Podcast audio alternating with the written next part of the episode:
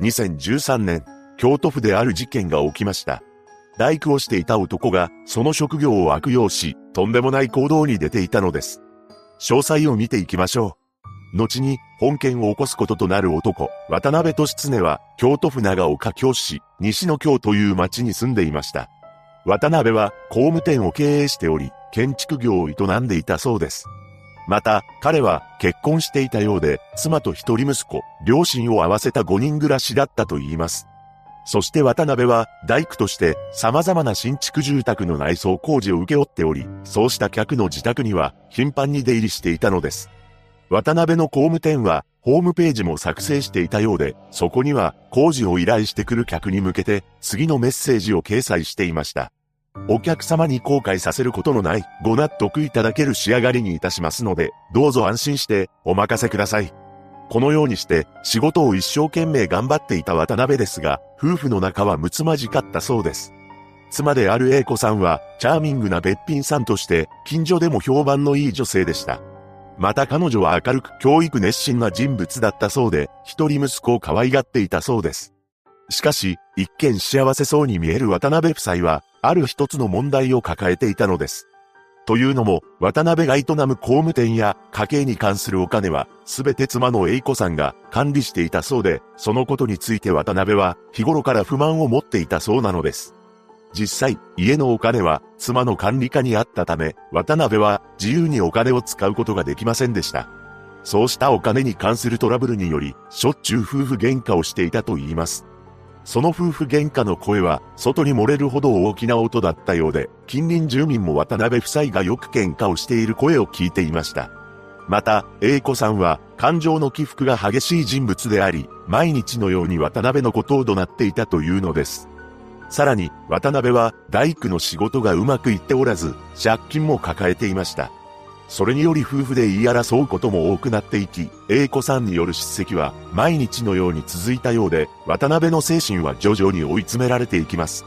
そんな中、英子さんの母親は自分の娘である英子さんと頻繁に連絡を取っていたのですが、ある日を境に急に音信不通になりました。これは2013年9月のことであり、なんと、ここから英子さんは行方不明になってしまったのです。そして彼女の行方がわからなくなってから2、3日が経過した2013年9月8日、渡辺は京都府警に出向いたのです。そこで彼は警察に対し次のように話しています。妻が行方不明になった。2、3日前から行方がわからない。こうして行方不明届を出したわけですが、警察は A 子さんの携帯の電源が切れたままになっていることなどから事件に巻き込まれた可能性があるとみて捜査を開始しました。しかし、一向に彼女の手がかりを見つけることはできません。その一方で渡辺は、知人らに対し、妻が急にいなくなった、心当たりはない、と説明していたと言います。ただ、他の知人には不可解な言葉を言い放っていたのです。それは、妻とは離婚した、という内容だったそうです。また、近所の住民も、A 子さんの声が聞こえず、様子も見えないことから、離婚したのかなと感じていました。そして渡辺は英子さんが行方をくらましてからも残された長男を可愛がっていたのですが、突然ある行動に出ていたのです。というのも、妻が失踪してまだそんなに時間が経っていない中、勝手に自宅の内装をリフォームしたというのです。それから捜査に進展はなく、2年の歳月が流れてしまいました。この間、英子さんの身辺を調査していますが、目立ったトラブルは見当たりません。ましてや、失踪当時まだ5歳だった長男を自宅に置いて、母親である英子さんが失踪する理由などどこにもないのです。その後京都府警は何の手がかりも得られないことから、渡辺に一つの提案を申し出たのです。その提案とは、英子さんの行方不明について公開手配をしてはどうか、というものでした。もちろん、公開手配をすることにより、顔や名前が公表されるため、ある程度のリスクは発生しますが、それよりも市民からの情報提供が得られる可能性もあり、A 子さんを見つける確率は上がると思われます。しかし、ここで渡辺はいくら警察が公開捜査について打診してこようとも、なぜかそれを断ったのです。さらに、渡辺には不可解な部分がありました。何でも、捜査の進展状況について、妻が行方不明になってから一切問い合わせをしてこなかったそうなのです。いくら夫婦喧嘩が多いとはいえ、妻は妻であり、家族です。一般的に考えると、家族が失踪した場合、一日も早く見つけてほしいと願い、警察とは頻繁にやり取りをすることになると思いますが、渡辺はそれをしませんでした。そうして警察は、彼が何か隠しているのではないかと怪しむようになり、任意で話を聞くことにしたようです。そこで渡辺は、とんでもない真実を打ち明けたのです。驚くべきことに、妻の栄子さんは失踪したのではなく、夫である渡辺が手にかけたというのです。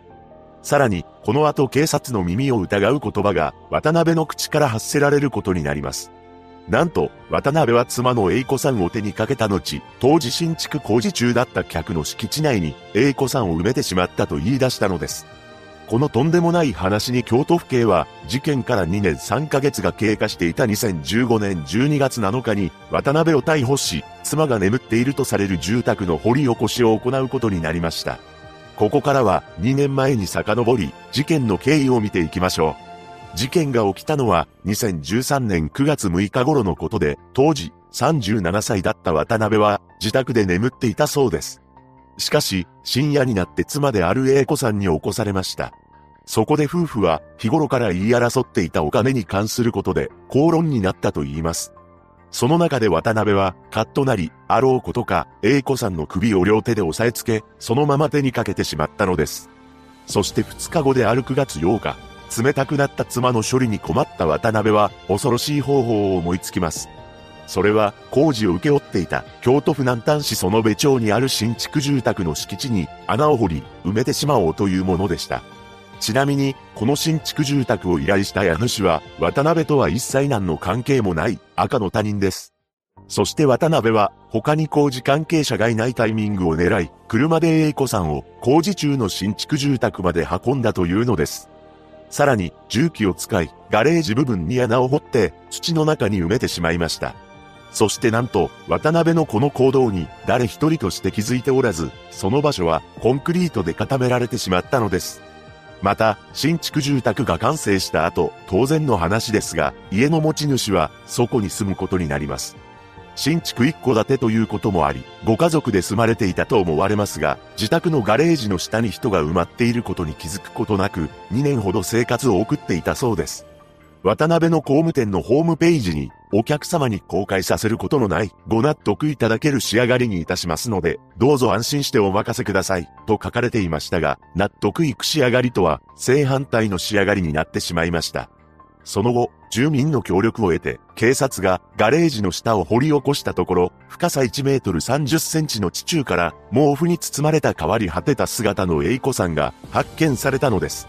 渡辺は埋めたことについて間違いないと容疑を認めているそうです。その後の2016年6月24日、京都地裁で判決公判が開かれています。